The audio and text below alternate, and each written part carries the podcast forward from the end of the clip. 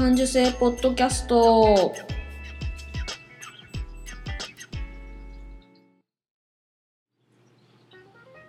子供の頃から感受性が豊かだと言われ続けて大人になったデザイナーまゆが日々気になったことを感受性豊かにお届けする感受性ポッドキャストです。今日も遠くの友達にカセットで声を送るような気軽な気持ちでスタートします。ほい。今日もゆるっと参りたいと思います。感受性ポッドキャストですけども。今日は先日あの母に誘われて行ってきた演歌のね演歌祭りっていうのに行ってきたんですよ。その時にちょっとびっくりする話があったんであの私的にねあのお知らせシェアしたいなと思います。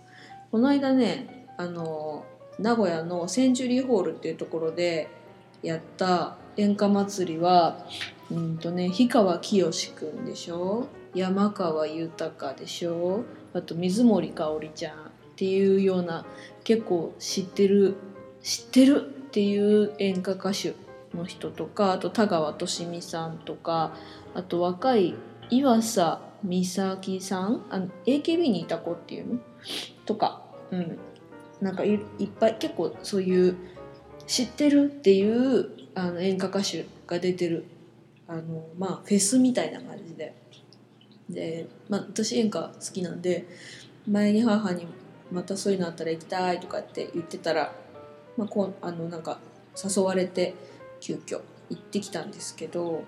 結構面白くってなんかあのもっともっと大きい大きいフェスみたいなやつにも行ったことあるんだけど、まあ、大体観客は、まあ、段階世代ですごい、まあ、和むんだけどなんかねもう始まってからずっともうテレビ見てるみたいなぐらいお客さん楽しめ楽しませるぞっていう感じの構成でそんなに知らない歌でも楽しめちゃうんだよ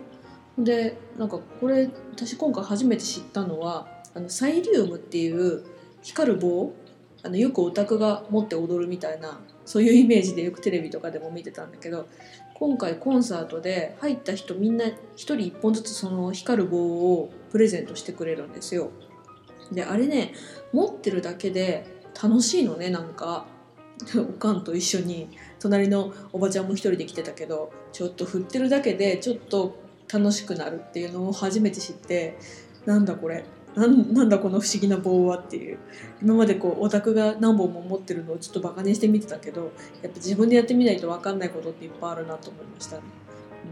うん、で私のサイリウムはグリーンでで母はピンクでで客席他のとこ見てみてもみんなおばちゃんとかおじちゃんがみんなその棒光る棒を持ってるんですよ。であの水森かおりちゃんとかのファンのおじさんとかは水森かおり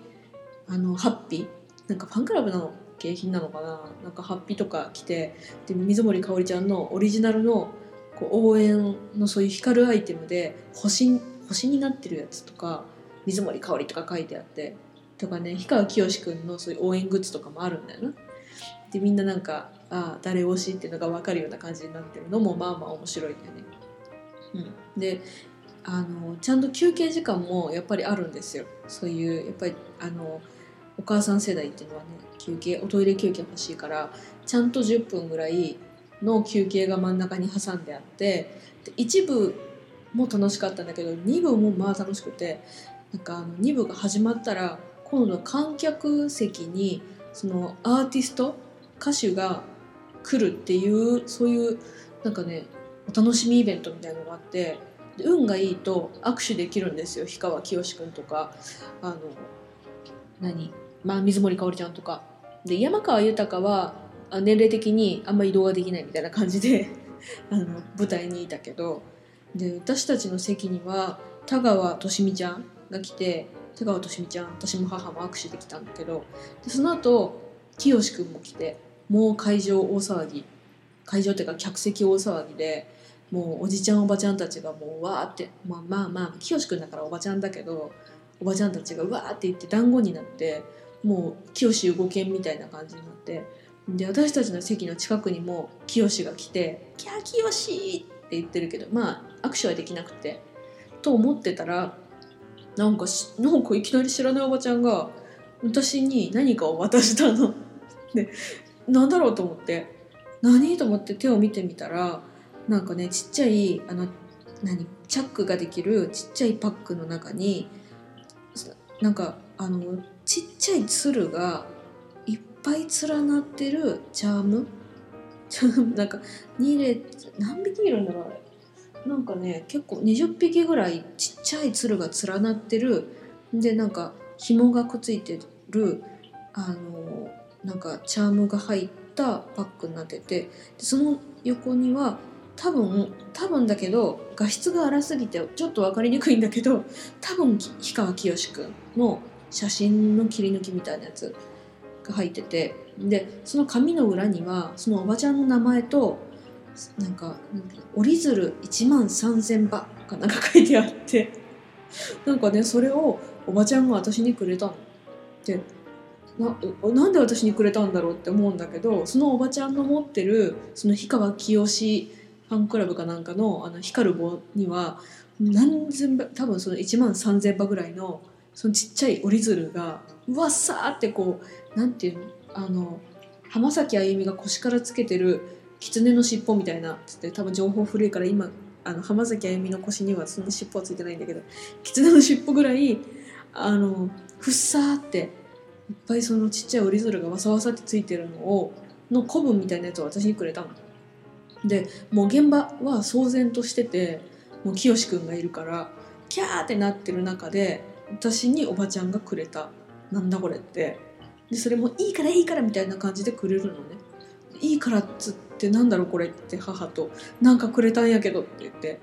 まあなんかでもたまに私そういう知らない人から何かもらうっていうことがまあまああってあの話しかけられる何かくれるっていうなんかもらうっていうのがまあまああるからわあここでもそういうことがあるかと思って。で、まあ、ていうのかな。多分おばちゃんこれしたら喜ぶかな？んかやっぱりこう働いて その私が持ってたサイリウムに光る棒にねそのおばちゃんからもらったちっちゃいあの千羽鶴みたいなちっちゃい鶴の束もつけてみてそしたらやっぱりちょっと楽しい気持ち楽しくなるんだよね。でなんか最後の帰り際にはおばちゃんに「私もつけたよ」とか言って「ありがとね」とか言って言ったらおばちゃんもなんか嬉しそうにしてたっていうなんかほっこりすんなっていうね。でなんかあのそういうなんかもらうっていうのの一番古い記憶をたどると多分2歳か3歳の時であの母と保育園の帰りなのかな保育園の近くのあの歩道を歩いてたらトラックのトラックがバーってあの赤信号で止まってしたらそのトラックの中の席おじさんが乗ってる席座席の周りに多分あのクレーンゲームとかで撮ったようなぬいぐるみがいっぱいつけてあったんだよね。でそれを見てあ可愛いなと思って見てたらそのおじさんが車の中からぬいぐるみを一つ取って私に投げてくれた。なんかそれは多分あのひよこかなんかのちっちゃいぬいぐるみだったんだけどそういうまたなんかそういう 思わぬプレゼントうわなんかくれたいきなりくれたっていうようなのが、まあ、おばちゃんから渡されて本当にびっくりして。なんか清に本当はあげたかったのかなとかいろいろ思ったりして。まあでもそういうまあそんなこともありながら演歌祭りすごく楽しく過ごしたんだけど。で母とあの、まあ、そういうことあったよねって話して。でなんだろうねあの時おじさんは私が可愛いなと思ってあのそのひよこを投げてくれたのかねって言ったらそうかもしれないねって言うんだけどじゃあ今回もあのおばちゃんは私が可愛いねと思ってくれたのかなって言ってそうかもしれんねっていう まあなんだろうな、まあ、そういうことがあってちょっとびっくりドキドキな、うん、ことがあって演歌祭りも楽しくって、まあ、母とねいい時間を過ごしたんだけどその後あのあれえっ、ー、とねお昼を寿司屋に食べに行って回転寿司をね食べに行っていっぱい食べやとか言って母がおごってくれたんだけどでその時にその母のあの今一緒に住んでるお相手？あのとの今どうしてんの？とかっていう話近況を聞いたりとかして。で、うんまあ、穏やかにね話ができるからよかったんだけどあの前回話したあのなんていうのかなその人が不幸であっても他人が不幸であっても私は幸せでいいっていうような話だなと思ったことがあって、うん、でそれが何かっていうと母のその近況を母はその友達あの学生時代の友達一人だけに手紙で書いて送ったらしいんですよ。でだけど全然返事がないからどうかしたのかなと思って電話してみたんだって。そしたらどうやらその友達はなんか今健康を害しているらしくなんかうんどういうけ、まあ、病気なのかな。であんまり体が動かないと。でちょっとあんまりあのうまくいってない時期だったみたいでねでだけどだからなんか母のそういう喜びが喜べなかったらしいんだな。でなんかあなたは再婚するとは思わなかったのにみたいなこう喜べないような心境だったみたいでで、まあ、だからこっちが嬉しい喜びの連絡をしてもこう噛み合わないとっていうようなことを言ってたから、うん、まあそういう時あるよねっつって。うん、でやっぱりそういう時ってどういうふうにしたって人のことを喜べないし自分のことでいっぱいになっちゃうからまあちょっとしばらくまああの距離を取ろうかと思うとか言って母が言ってて、うん、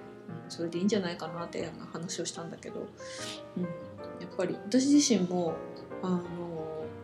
もうちょこっと前の妊活中何度も妊活はしてるんだけどにあの友達3人で妊活ななかなかできないね。でもいつかできるよ私たちも頑張ろうみたいな感じでやってた時に1人子供ができ2人子供ができで私にだけ子供ができないってなった時に本当にこうなんていうのかな心がすさんじゃってしょぼんとしちゃってあのあれそんなような時に ナミの出産のことを知ってなんかねいらん言葉をねナミに言ったことがあって、まあ、でもその次の年にあのあの展示会を私がやった時にナミが来てくれてあの時はちょっと心がすさんでたからごめんあんな変な言い方しちゃったっつって謝ったってことがあったんだけど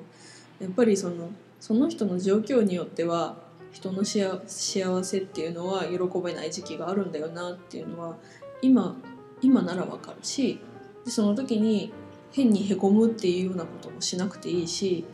うん、ただただ受け入れるっていうことなんだよねって思って。だから母にも、うん、あのだけどお母さんは幸せでいいんだよっていうような話をしたんですよね。ちょっと私も大人になったかなとかって思ったりして、うん、だったな。うん、あそうそう。で、うん。まあ、そういう不幸だとか病気だとかっていう時でもあの幸せでいようとすることはできるんじゃないかなって。あの去年亡くなったあの私の母の、えっと姉。で悦子おばちゃんっていうおばちゃんが体の声を聞きなさいよって私が病気でもうダメだ動けねえっつってとっても不幸のどん底で薬の影響もあってとってもこう元気な状態にはなれなかったんだけどおばちゃんがあの急ぐんじゃないよとかあのきっと治るからって言って励ましてくれたっていうのはおばちゃんもその時お腹がもうくっつかなくって開きっぱなしの状態でもうなんていうの命がそんなに残ってないっていうような状況だったけどあの人の寿命自分の寿命は自分で決めるって言い切って私を励ましてくれたんですよね。だからどんな状況でも多分自分の心一つであのなんていうのかな不幸のどん底ではいなくて良くなるっていうか幸せでいられるっていうことはもしかしてあるのかもしれないなと思ったりして。うん。だから自分は自分でいること体の声を聞いてそうそれでいいんだろうなっていうようなことを思ったんですよね。とかなんだっけな。なんかそのお友達はその体が体調が良くない中で孫が4人だか5人だか6人だかいるって言ってで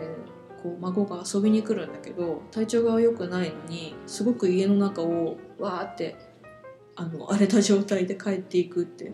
でそれがどんだけ辛いかみたいなことを言ったみたいでだからうちにはその私の姉もいるし妹もいるけど子供が一人もいないんですよね。みんな誰も産んでないから孫って誰もいないんだけど孫がいることだけが幸せじゃないっていうかで今それぞれの家でなんかうちってものすごく不幸なこともいっぱいあったけど今みんな穏やかに幸せで入れてるから何て言うのかな不幸と幸福って本当にこう何て言うのあの裏表で考え方一つっていうか飲み込み方一つなんだよねっていうような話を すごく落ち着いて母としたんですよね。だからいいんです幸せで幸せと自分が思えれば人が何というふうに言おうがそう思いますな。そういうふうに思ったえっ、ー、と2月中旬下旬でした、うん、でその後あのドリス・バン・ノッテンっていうあのえっとベルギーのデザイナーの映画が今やっててそれもものすごく良かったんですけど、えっと、それはまた別の日にできるかなするかな しようと思います。感受性ポッドキャストは iTunes でも配信しています。スマホなら、ポッドキャストアプリをダウンロードして、感受性ポッドキャストまたは HSP で検索してもらうと、喜怒哀楽の猫アイコンが出てくるので、購読ボタンをポチッとしてください。感受性ポッドキャストが更新されたら自動で配信されます。メッセージ、あ番組へのメッセージはブログへどうぞ。検索すれば、あの感受性ポッドキャストで検索すると出てきますんで、どうぞ。えっと、ポッドキャストレビューへの励ましコメントも嬉しいですよ。うん、なんかやっと寒さが、まあ、もちろん今雪の中で大変なところもあると思うんですけど私の住んでる地域はやっとちょっと寒さを出し出しようとしてますね春の花先が見えてるような感じがしますまたあの元気でまた来週もお会いしたいと思いますそれでは今日はこの辺でありがとうございました。